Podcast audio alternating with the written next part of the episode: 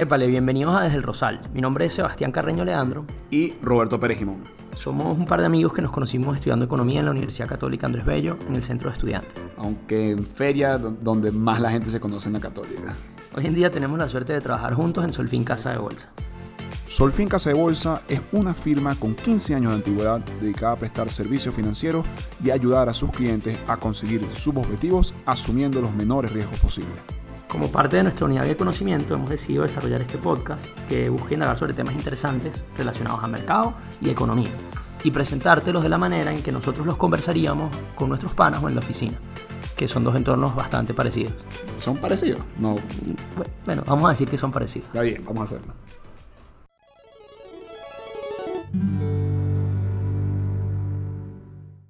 La economía venezolana, medida en términos de Producto Interno Bruto per cápita, está hoy a niveles de 1950. En perspectiva, eso significa que lo que se produce en Venezuela hoy, dividido entre los 30 millones de venezolanos que somos, es lo mismo que se producía en 1950, dividido entre la población de ese momento. Eso es alrededor de 5 millones y medio. Eso quiere decir que hoy lo que producen 6 venezolanos es uno, sí. Lo que producía un venezolano en 1950. Además, para todos es evidente que estamos sufriendo un proceso hiperinflacionario y los niveles de consumo per cápita están por debajo de los niveles de 1997. A pesar de estas condiciones, a nosotros nos sorprende muchísimo que aún hay emprendimientos interesantes en Caracas. De hecho, emprendimientos de gente de nuestra edad y que están surgiendo en este momento y en este contexto.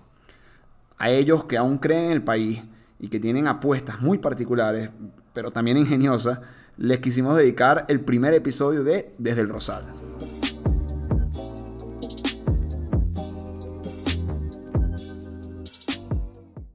Decidimos invitar al episodio a dos emprendimientos de dos rubros completamente distintos. El rubro de bebidas alcohólicas representado por Agua Loca. Eh, mi nombre es Carlos de Letián del producto Agua Loca y al rubro de textiles representado por Cerro. Mi nombre es Gustavo Oliviero, soy fundador de Cerro, una marca de ropa para deportes al aire libre y... Yo soy Clementina Benatuil, estoy estudiando diseño de moda y también trabajo en Cerro y soy cofundadora del el taller Al Hilo.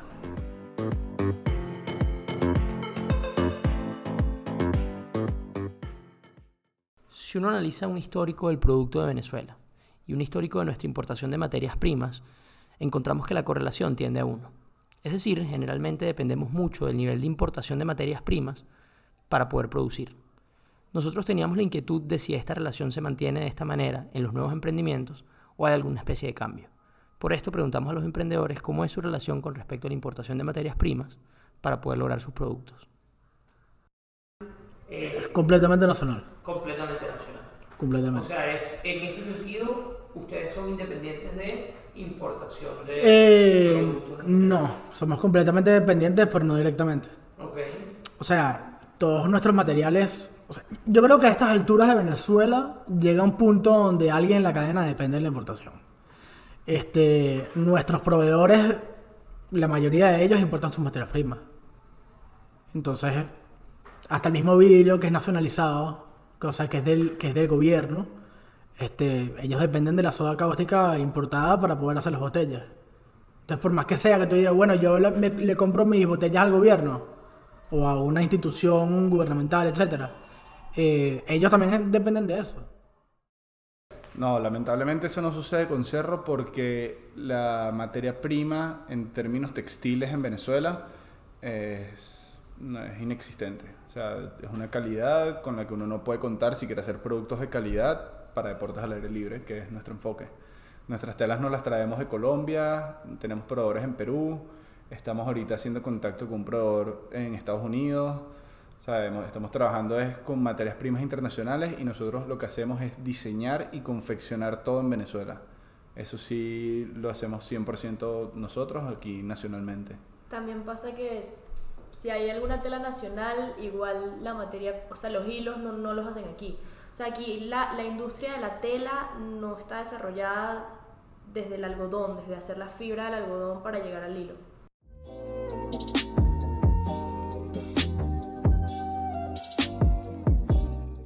También le preguntamos a nuestros entrevistados sobre cómo les afecta la hiperinflación.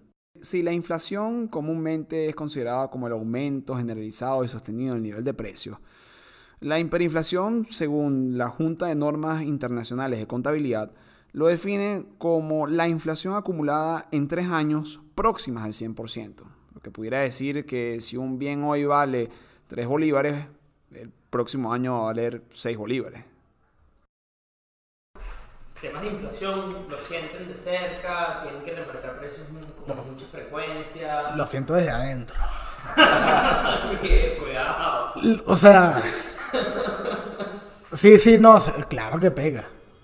Claro que pega. O sea, si yo fuera a vender, o sea, hay ciertos, ciertos mercados que uno les tiene envidia.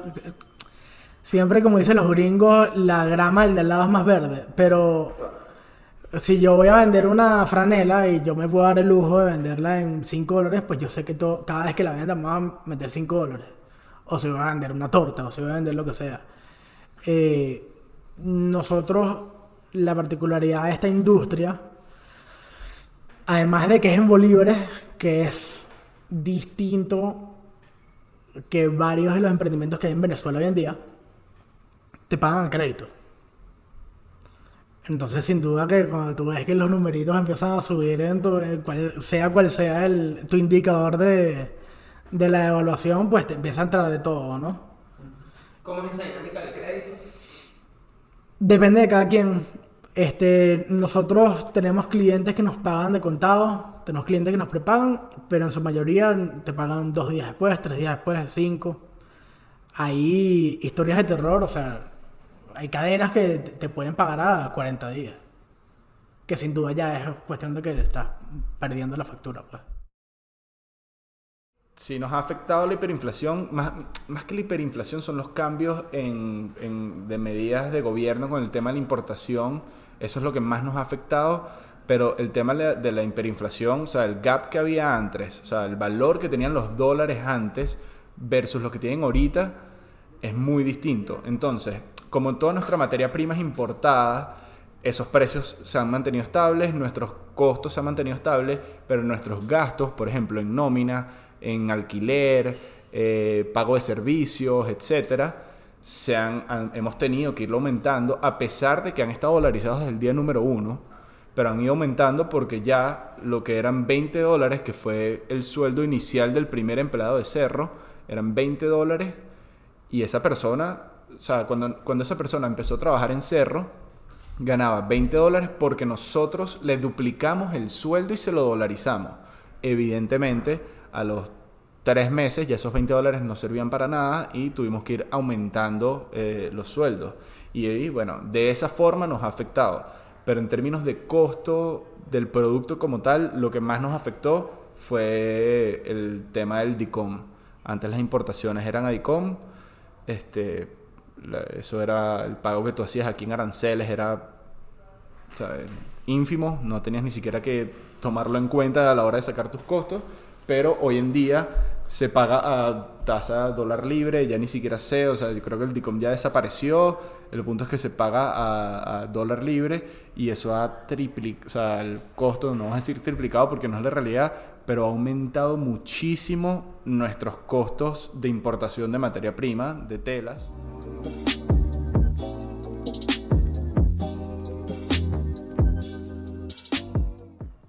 En la medida en la que se desarrollaba la entrevista, yo me estaba matando por saber si esta gente hace plata. Y nada, le preguntamos a nuestros entrevistados qué tal era la capacidad de ahorro de ellos y de sus empresas. ¿Ahorran? ¿Los socios o la empresa? Ambos. No, la, empresa, sin duda que si no fuera rentable la venta del litro, no la seguiríamos vendiendo. ¿No? O sea, en términos de tu estructura de costo, sin duda le tienes que poder ganar un por ciento al producto, pues si no, no vale la pena. Y bueno, ¿cuánto porcentaje está dispuesto a ganarle para que valga la pena? Bueno, eso ya depende de cada empresa.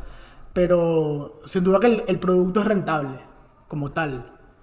Pero como, como cualquier emprendimiento, al principio tu bolsillo sufre y todo lo que entra tienes que reinvertirlo si quieres seguir creciendo o si quieres mantener la operación. Entonces, por eso que te he preguntado, los socios están quebrados, por la empresa, la empresa está creciendo, pues gracias a Dios. en principio por faltas de conocimientos. Nosotros hemos tenido muchísimas fallas a nivel financiero y a nivel administrativo por, porque somos unos ñeros, literalmente. O sea, faltas de conocimiento. Y bueno, actualmente ya estamos mucho mejor organizados. Tenemos una proyección. Esa proyección está, está basada en un histórico de ventas que hemos tenido. Este, en base a esa proyección tenemos bien calculado todos nuestros costos, nuestros gastos, etcétera, y sabemos ya si todo sale bien y todo sale acorde a la proyección, que es chévere porque tienes unas metas que cumplir. Entonces, bueno, si tú cumples tus metas, la verdad es que sí hay, sí existe la capacidad de hacer dinero y de ahorrar uno personalmente también, la empresa de ser una empresa rentable. O sea, de verdad que sí existe esa oportunidad en, el modelo de negocio que estamos manejando actualmente, pero requiere bastante esfuerzo. Pues.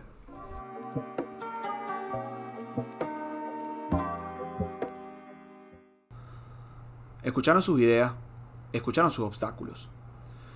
Cualquier persona pensaría, ¿por qué lo hacen? ¿Valió la pena? Si el mundo estuviese lleno de personas racionales, los emprendimientos que se convirtieron en las grandes empresas, como Apple, Amazon, el propio Facebook, jamás hubieran nacido. Ellos nacieron en cubículos, sótanos, pequeños espacios en donde todos los irracionales crecieron y se hicieron. En Venezuela se requiere una pizca extra de irracionalidad para emprender, para invertir. Nosotros desde el Rosal aupamos esa irracionalidad, porque, bueno, al final este podcast es un emprendimiento. Y se pudiera decir que este primer episodio habla del emprendimiento que es desde el Rosal. Desde el Rosal es un podcast producido por Solfín Casa de Bolsa. Nuestro director, Humberto Becerra. Y los hosts, Roberto Pérez Jimón y yo, Sebastián Carreño Leandro. Esperamos que nos sigas escuchando y si quieres encontrarnos, ya sabes que estamos en el Rosal.